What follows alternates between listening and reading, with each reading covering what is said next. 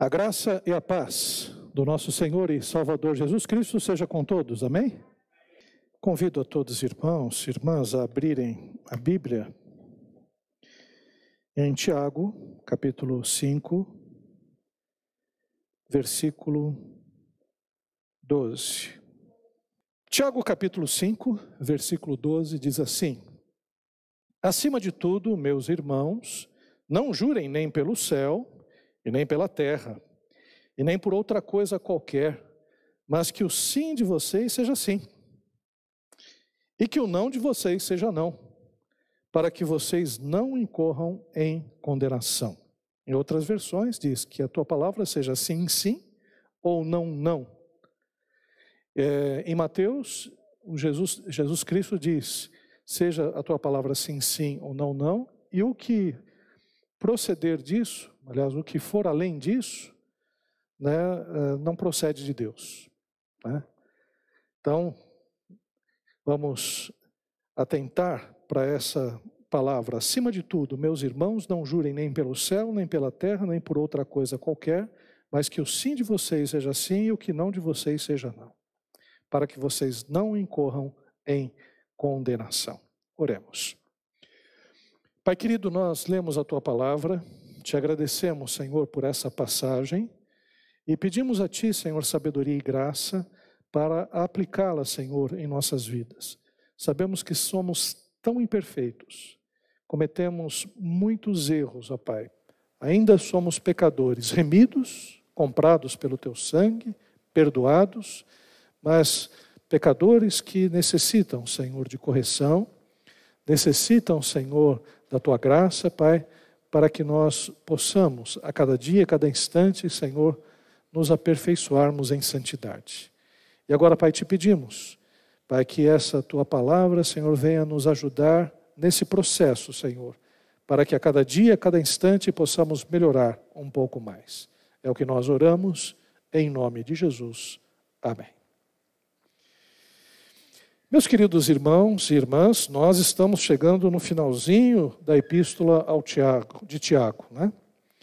E essa epístola de Tiago, nesse finalzinho, nessas, nesses conselhos finais, né, nós vemos o Tiago trazendo algumas, alguns rápidos conselhos pontuais para a igreja de Jerusalém, para as igrejas lá da Palestina, né, porque ele estava em Jerusalém.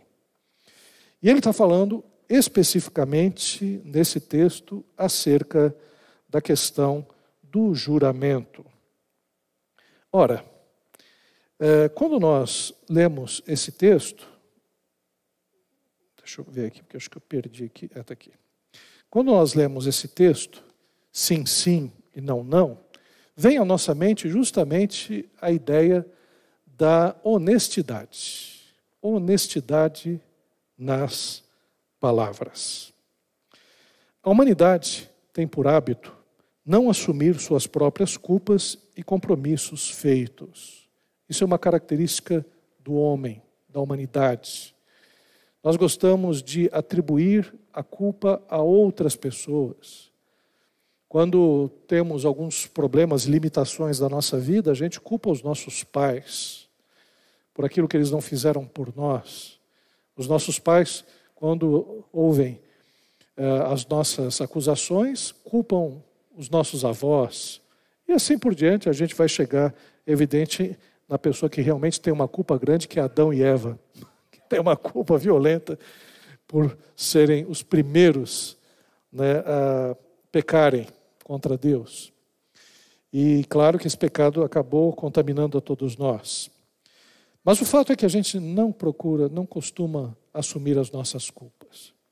Se estivéssemos, por exemplo, numa sociedade ideal, não haveria nem a necessidade de juízes. É impressionante como muitas vezes a gente assiste aqueles filmes, né? Law and Order, em que a gente olha uh, os casos mais cabeludos, né, complicados, e a gente fica até o final para assistir o filme porque não sabe se o sujeito realmente é culpado ou não, se é inocente.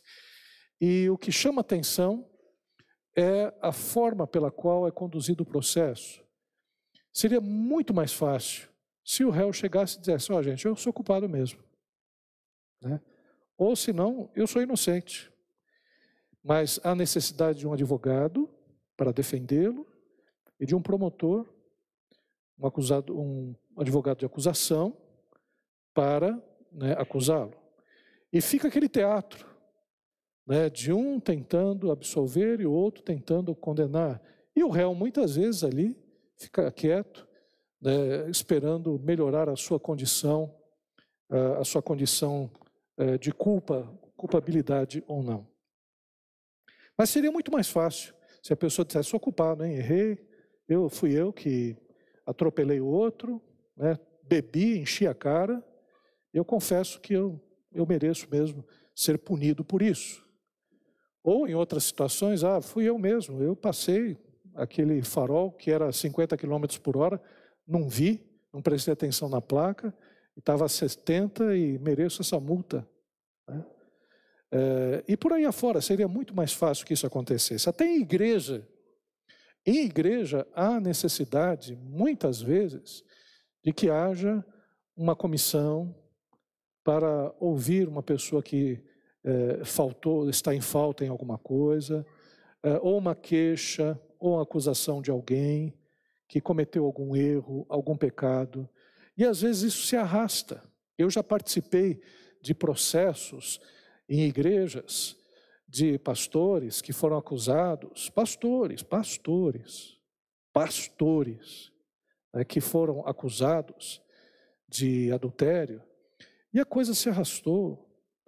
E o pastor chegava e dizia primeiro que não tinha acontecido nada. Depois, quando ficou claro que tinha acontecido alguma coisa, ele dizia que só tinha acontecido aquilo. E depois, quando ficou claro que tinha outras pessoas envolvidas, aí ele foi confessando, confessando aos poucos.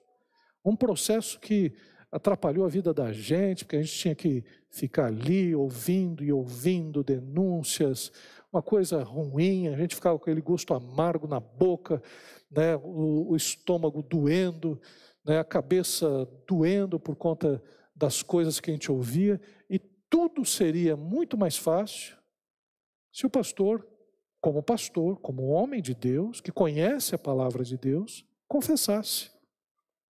Olha só como é que são as coisas. Né? Mas graças a Deus que tem pastores, tem pessoas honestas, pessoas corretas, pessoas que quando erram confessam e buscam restauração e são acolhidos pela por outras pessoas também que erram, que sabem que são pecadoras, mas que usam de misericórdia para aqueles que estão em falta.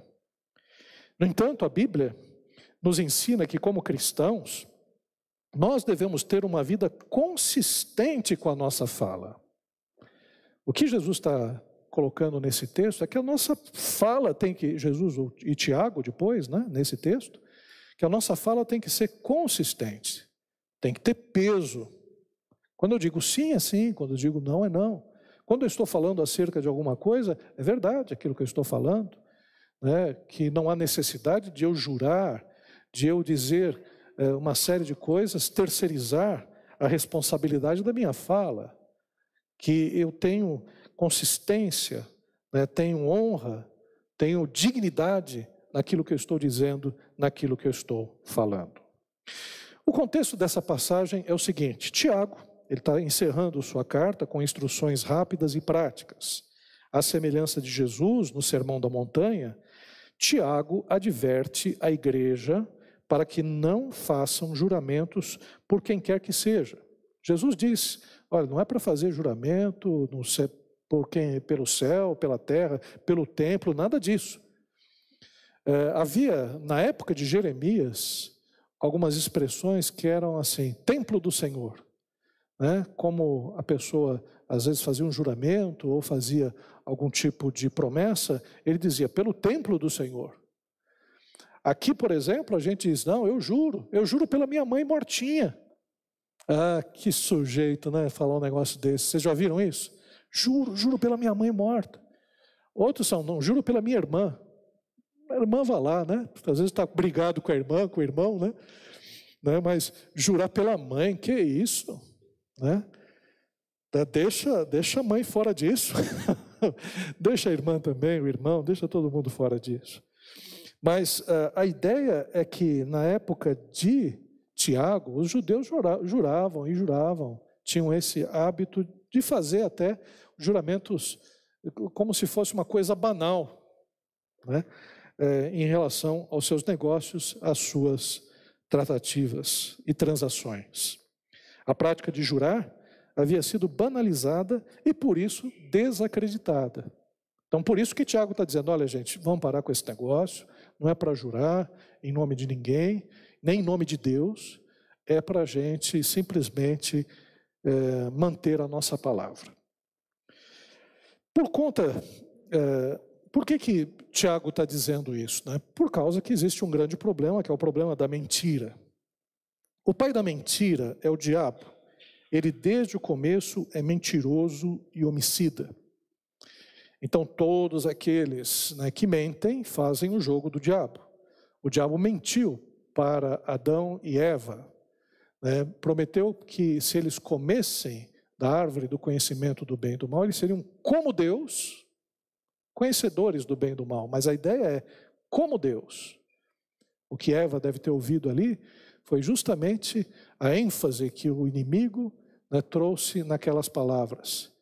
E o diabo também distorceu, dizendo: não, não é bem assim. Né?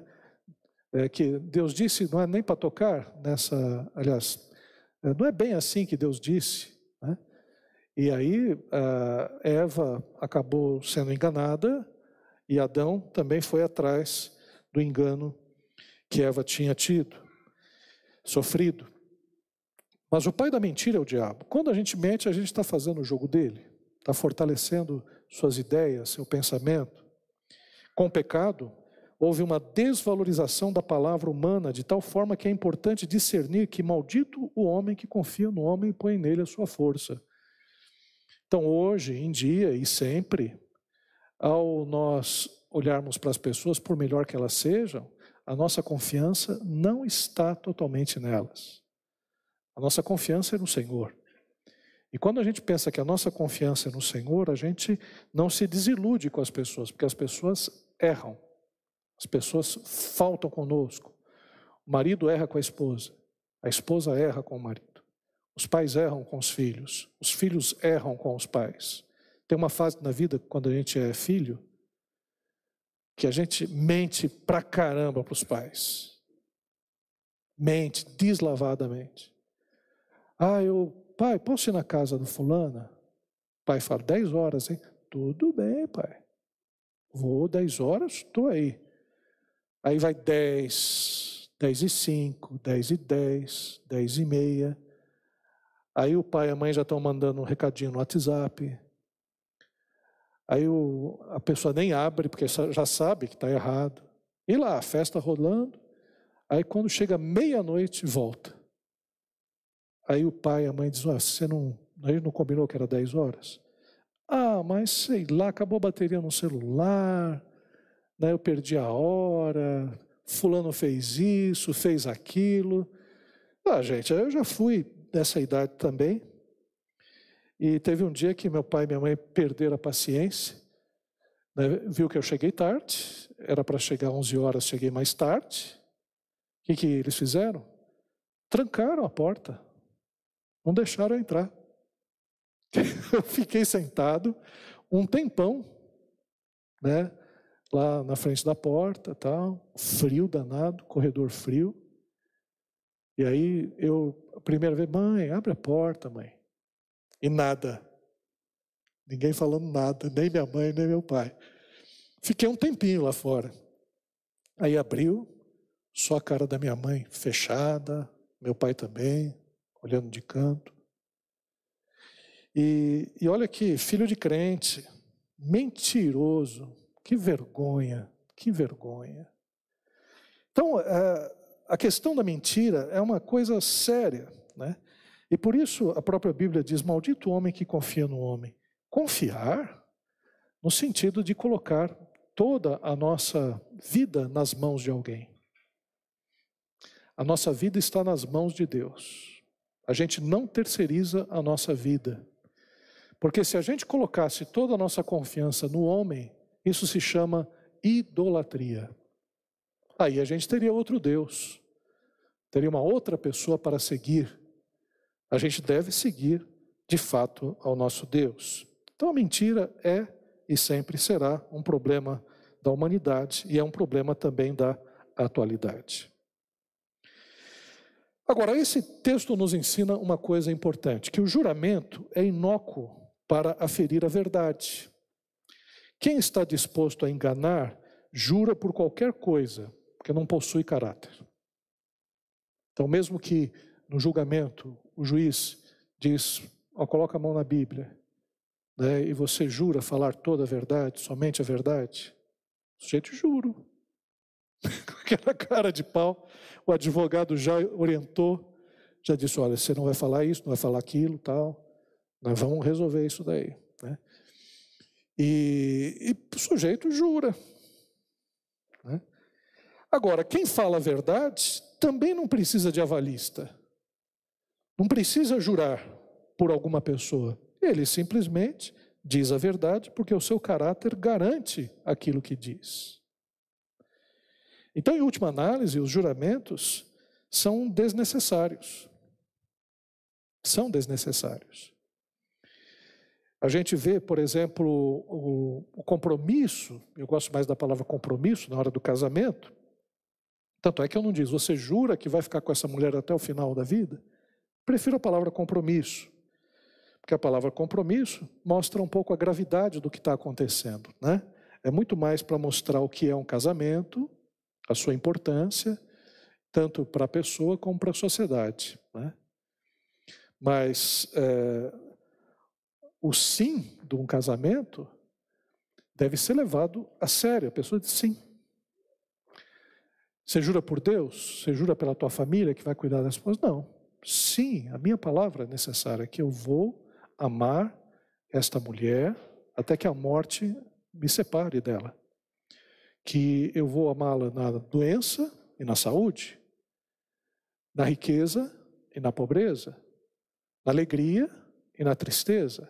Sim, eu vou amar essa mulher. Então, o que nós podemos dizer, né? que aquele que está disposto a falar a verdade fala, aquele que está disposto a falar mentira também continuará. Então, o juramento, na verdade, para ferir a verdade é inútil. E a prática irresponsável do juramento traz descrédito e juízo. Uma pessoa que sempre recorre a um terceiro para avalizar sua palavra é porque já não vale o suficiente. A pessoa que está sempre, aliás, a questão é, da palavra é muito sério, gente, é muito sério. Se a gente chega uma vez e diz que vai fazer e não faz, e na segunda vez também não faz, e na terceira vez não faz, não é mais pela palavra que a pessoa vai ter que, que convencer a outra.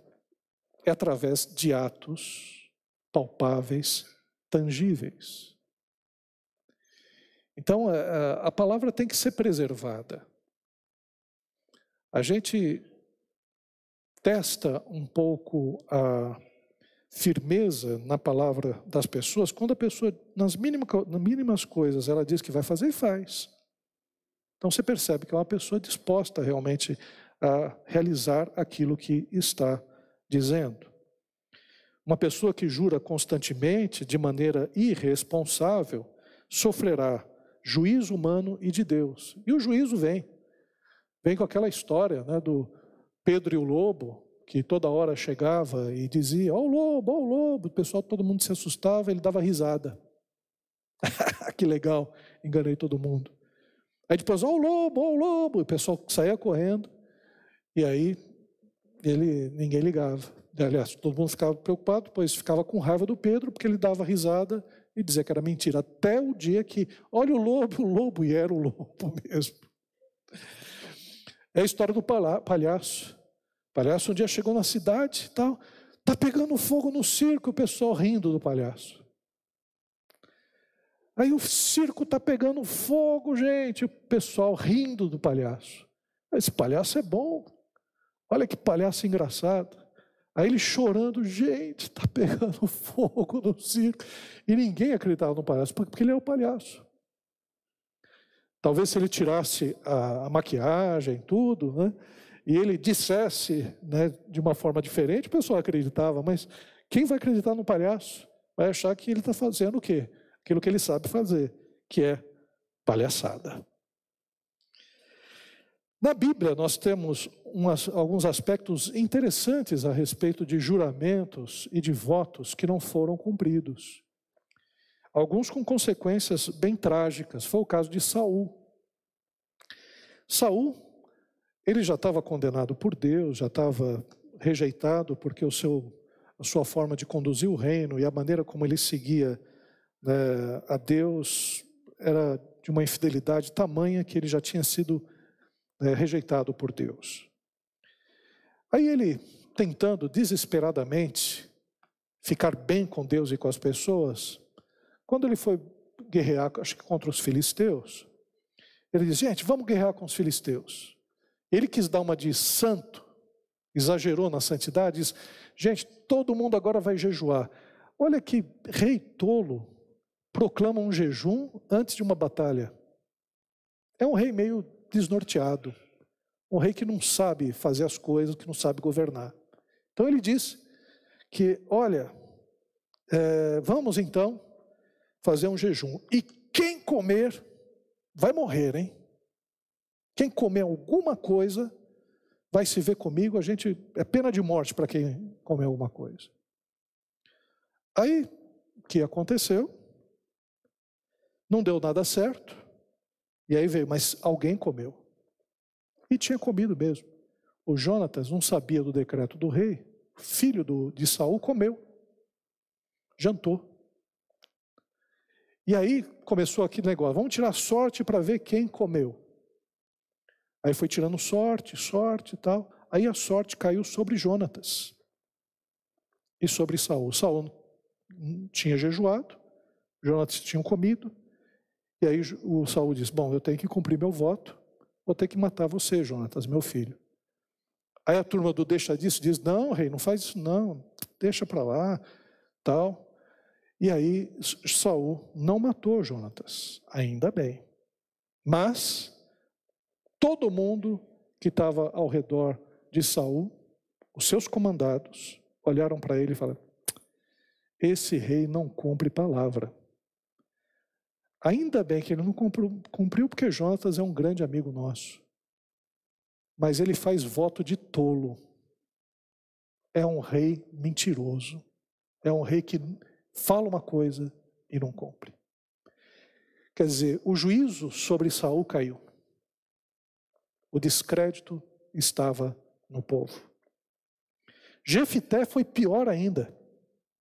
Jefité era um dos juízes filho de uma prostituta, ele começa a guerrear por Israel, Deus levanta para que ele defenda o povo de Israel contra os invasores. Tudo estava escrito para ser uma das histórias mais bonitas, quer dizer, uma pessoa que tinha é, um passado complicado, uma criação que foi muito difícil, agora Deus levanta como sendo um juiz do povo de Israel que vence os inimigos. Olha que história legal para a gente contar para a posteridade. Mas eis que o Jefité diz: Senhor, na frente dos soldados, tal, olha, a questão é o seguinte: se nós ganharmos a batalha, a primeira pessoa que sair da minha casa, eu vou entregá-la em sacrifício para o Senhor. Que coisa besta! Que voto foi esse? Deus que é contra o sacrifício humano? Que a lei proibia isso? Claro que Jefté devia estar sendo influenciado pelos, pela cultura lá dos cananeus, mas fez um voto. Aí vem da, da batalha, quem é que feliz corre na direção de Jefité para abraçá-lo? Justamente porque ele tinha vencido a batalha. A filha dele. A filha dele. E ele chega e diz: Ai meu Deus, o que, que eu fiz? Filha, por que, que você apareceu? Porque eu prometi a Deus que eu iria sacrificar a primeira pessoa que viesse ao meu encontro. E não deu outra. A Bíblia diz que a filha de Jefté pediu um tempo apenas para chorar sua virgindade, porque era solteira, nem casada era, porque não teria mais casamento, não casaria mais. E Jefté cumpriu o voto. Alguns até acham que ele não cumpriu, que não deve ter cumprido, tal. Mas o texto fala que ele cumpriu o voto, que era matar a sua própria filha. Claro que Deus não ia aceitar um negócio desse. Deus não recebeu esse voto, um voto de tolo, um voto absurdo que foi feito nas escrituras sagradas. Agora Pedro, Pedro também fez um voto. Pedro chegou ali empolgadão, disse para Jesus, quando Jesus perguntou o que, os, o que os homens dizem acerca do filho do homem, aí Pedro eh, disse: eh, aos homens dizem que tu és Jeremias, eh, tu és um profeta, tu és tal. E vocês, o que vocês acham que eu sou? E Pedro Tu és o Cristo, o Filho de, do Deus vivo.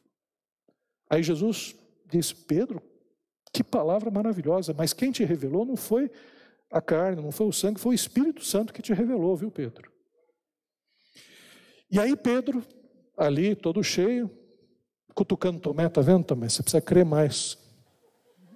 Eu sou mais espiritual que você. Espírito Santo está em mim. Olhou assim para João, Ó, João, acertei. Aí Jesus disse: Olha, é necessário que o filho do homem morra, né? É, passe pela cruz. Aí Pedro, não, Senhor, de forma alguma isso sucederá. Pode contar comigo, eu vou te defender. Não vai, você não vai morrer. Imagine se, se Pedro salva Jesus, gente. que ia acontecer com a gente? Pelo amor de Deus. Aí Jesus diz: arreda-te de Satanás. Né? Quer dizer, falou em nome de Deus, depois falou em nome de Satanás. E aí, Pedro, não, mas Senhor, pode contar comigo. Aí Jesus, Pedro, o galo não vai cantar duas vezes e você vai me negar três vezes. E foi o que aconteceu quando a situação apertou, aquele juramento de Pedro, né, aquela promessa de Pedro, na frente de todos, se esvaziou. Ele negou Jesus Cristo três vezes. E quando negou pela terceira vez, o galo cantou. Ele se lembrou. Jesus Cristo olhou para ele, que estava lá perto do sinédrio. Jesus Cristo estava sendo julgado pelo sinédrio. Jesus olhou para Pedro e diz a Bíblia que Pedro chorou amargamente por causa daquelas três negativas. Então, a prática irresponsável do juramento, de palavras ditas, do, do voto de tolo, né, é complicado. E, é claro, eu não estou julgando, evidentemente, a nenhum deles nesse sentido, e principalmente Pedro, porque quando existe a pressão, quando a gente está ali né, sofrendo, a nossa vida está em risco, às vezes a gente comete erros. Eu estava ontem eu assisti um pedacinho do filme de da Elis Regina, pedacinho só. Eu já tinha assistido uma outra vez e lembrei de uma passagem que aconteceu no filme e que depois eu li e realmente aconteceu. A Elis Regina cantou num show em Montreux, na França. Depois fez uma entrevista.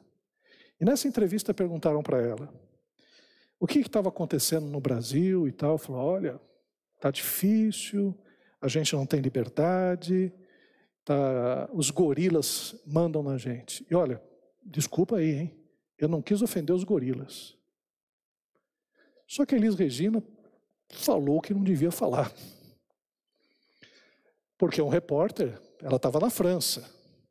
E o repórter, tinha repórter brasileiro que escreveu tudo o que ela disse. E ela voltou para o Brasil. Ao voltar para o Brasil, alguns militares foram até a casa dela e disseram: O que, que você falou lá na França?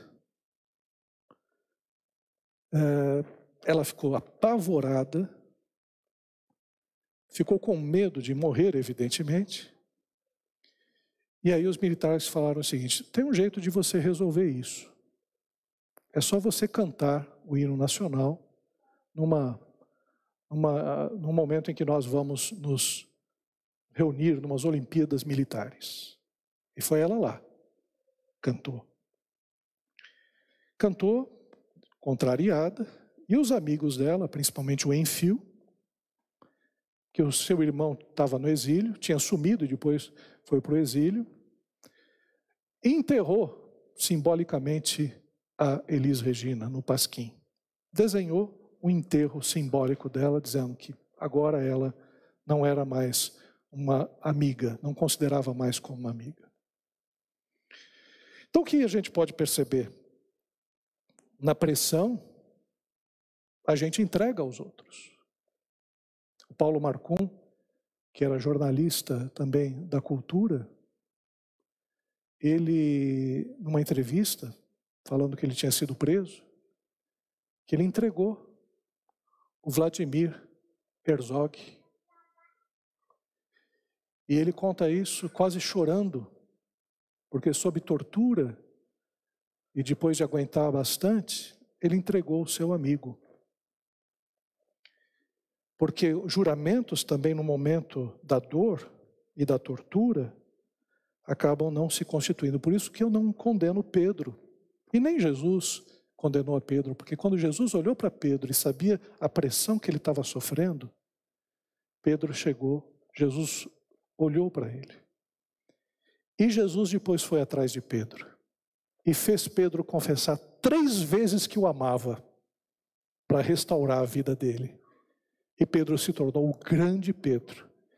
O Pedro, aquele que pregou o Evangelho pela primeira vez, depois da descida do Espírito Santo. Mas o que nós podemos perceber, mesmo sendo sujeitos a erros, a palavra deve ser assumida, sim ou não. O que passar disso é tentativa de ludibriar ou enganar alguém. A palavra precisa ter lastro, estar acompanhada pela vida, senão ela cai no descrédito. Ser honesto nas palavras nos livra de complicações posteriores. Por isso, meus irmãos, minhas irmãs, que tal a gente prestar atenção nesse texto? E toda vez que a gente errar, a gente dizer, eu errei. Toda vez que a gente falar alguma coisa, a gente cumprir. Toda vez que a gente é, ouvir alguém, às vezes a gente tentando ser delicado, a gente diz sim. Às vezes um patrão ou uma, um líder diz para a gente assim: olha, faz isso para mim. Patrão a gente não negocia, né? Aliás, até nem adianta, né? Porque se a gente falar que não, a gente vai ser despedido. Mas vamos. A mãe da gente. A mãe da gente, filho, você faz isso para mim? Faço, mãe. Ele não faz. Que tal a gente chegar e cumprir aquilo que a gente está falando para a mãe, para o pai, para o irmão? Ou se não, quando a gente percebe que não dá para fazer, diz: não, não dá para fazer, eu não vou conseguir fazer, não. Às vezes uma pessoa diz: Pastor, me empresta um dinheiro. Aí não. Já estou dando um não aqui para a pessoa. Estou falando já para não ter problemas posteriores, né? Mas um amigo meu, um amigo meu, veio, amicíssimo, amicíssimo, chegou na minha casa e disse: Ô Maurício, é, você me empresta um dinheiro? Estou mal, estou todo, todo ferrado, né, como diz o pessoal. Você me empresta? Falei, não. Ele olhou, até se assustou. Falei, não, não vai dar. Não tenho dinheiro. Eu poderia fazer um empréstimo para te emprestar o dinheiro, como já fiz outras vezes, para outras pessoas. Mas isso vai me trazer um problema muito sério na minha casa, com a minha esposa. Então, lamento muito, não. Ele deu um sorrisinho sem graça, olhou para o chão, conversa não, não fluiu mais. Ele foi embora triste. E eu muito triste também. mas eu não tinha como ajudá-lo. Não podia. Às vezes a pessoa fica com medo de falar não, justamente porque vai ofender outra pessoa, vai trazer um problema muito sério. Mas existem formas de dizer não. Então, digamos que um amigo seu, lá do trabalho, diz: Olha, estou fazendo um projeto aqui, um projeto joia, e eu pensei no teu nome, para você me ajudar. E você sabe: olha, esse amigo é uma furada, ele não faz nada, eu vou trabalhar sozinho. Como é que eu vou chegar e dizer não para ele? Eu, eu gosto dele, não gosto de chegar e dizer não, porque eu posso ficar mal com ele. Existem formas de dizer não. Você pode elogiar sinceramente o projeto, pode falar: teu projeto está muito bom, realmente gostei desse aspecto, gostei desse. Né? Olha, dá para pensar um monte de coisa em cima desse projeto, mas eu não me vejo nesse projeto. Eu não vou ter tempo para cuidar desse projeto. Eu vou falhar com você miseravelmente e vou atrapalhar você nesse projeto. Então a minha resposta é não. O outro vai olhar, ele vai ficar meio confuso, não sabe se o que você disse é bom ou ruim, que ele esperava que você aceitasse, vai entender, e você pode chegar e até dizer: olha, talvez outras pessoas possam te ajudar melhor do que eu. Não é bom, se você não gostou do projeto, não diga para outra pessoa fazer não. Mas, não, você disse não. Mas tem formas de dizer não? É, é, tem um texto na Bíblia que agora eu perdi um pouco né, o, o, texto ideal, mas diz até, é, até a palavra, até o bom dia, vou parafrasear, até o bom dia, quando você fala gritado, faz mal. Né? Então, se você traz uma palavra, uma palavra até correta para a pessoa, mas você grita com a pessoa, a pessoa não aceita. Porque faz mal o teu jeito de lidar com essa situação. Então é importante que você saiba dizer sim e saiba dizer não. Mas, sobretudo, ser honesto nas palavras nos livra de complicações. E outra, é, foi flagrado, sabe que está em pecado, sabe que errou, sabe que fez uma tolice enorme, confessa e diz: Olha, confesso. Por pior que seja, por problemas que você tenha de, por conta disso, assuma os erros. E eu quero, no final, dizer: nesses tempos em que a sociedade, inclusive os líderes, não sustentam sua palavra, é necessário trilhar a senda da verdade. Porque tem gente que não sustenta em pé aquilo que falou sentado. Assim fazendo, ganhamos credibilidade perante aqueles que nos ouvem, lembrando que não estamos isentos do erro. Nós falhamos também. Às vezes a gente chega e diz que vai fazer e não faz. O que, que a gente tem que fazer? Se retratar. Olha, eu disse que ia fazer isso para você, você me perdoe. Eu fui, eh, eu fui uma pessoa é, com você é, que não foi correta. Eu falhei com você, me perdoe. Agora, que não, isso não se torne né, uma, um costume na sua vida, porque também algumas pessoas têm uma facilidade grande de pedir perdão, né, e isso atrapalha muito a vida daqueles que estão ao seu lado. Agora, assim fazendo, ganhamos credibilidade perante aqueles que nos ouvem. E se houver o erro, o arrependimento e confissão, devem ser exercitados. Bem-aventurado aquele que confessa o erro. A confissão traz cura. É o que até o Tiago diz uh, mais para frente, dizendo: olha, se tem alguém doente na igreja, é, leve até os presbíteros, eles ungirão com óleo, e se houver cometido pecados, a oração da, a oração da fé salvará o doente, e se houver é, cometido pecados, ele será salvo. Então, existe algumas doenças e alguns problemas que nós temos que a causa deles é a falta de confissão, é a falta de você reconhecer os seus erros, é a falta de você perceber que você está faltando e falhando com alguém. Mas amém, irmãos, que a palavra de Deus possa trabalhar no nosso coração, que a gente possa ver esse texto, esse texto possa cair no coração, que a palavra de Deus possa mexer em nossas vidas, que a gente possa trazer peso nas palavras. Desde o relacionamento com os pais, não terminei não. Eu, eu, quando meus pais começaram a perceber que eu estava com responsabilidade de ir e voltar para minha casa, aí eu ganhei a chave da casa.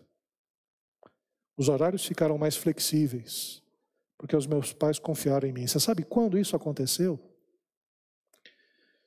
Quando, aos 16 anos, eu voltei para os caminhos do Senhor.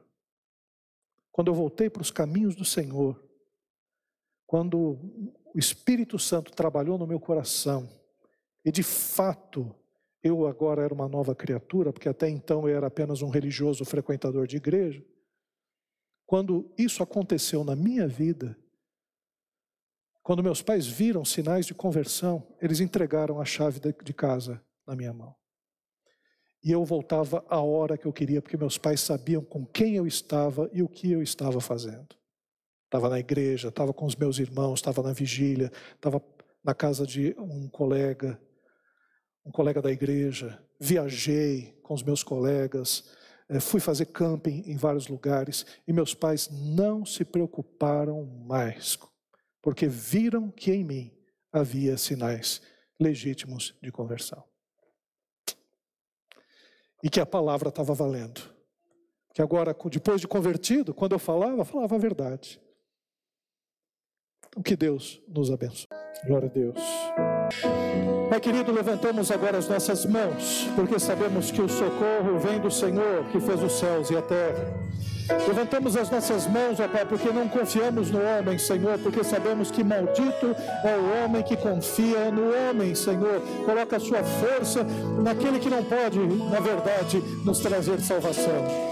Por isso, Pai, nós estamos aqui, Pai, desejosos Senhor, que o teu Espírito Santo venha nos conduzir e conduzir também, Senhor, o nosso país.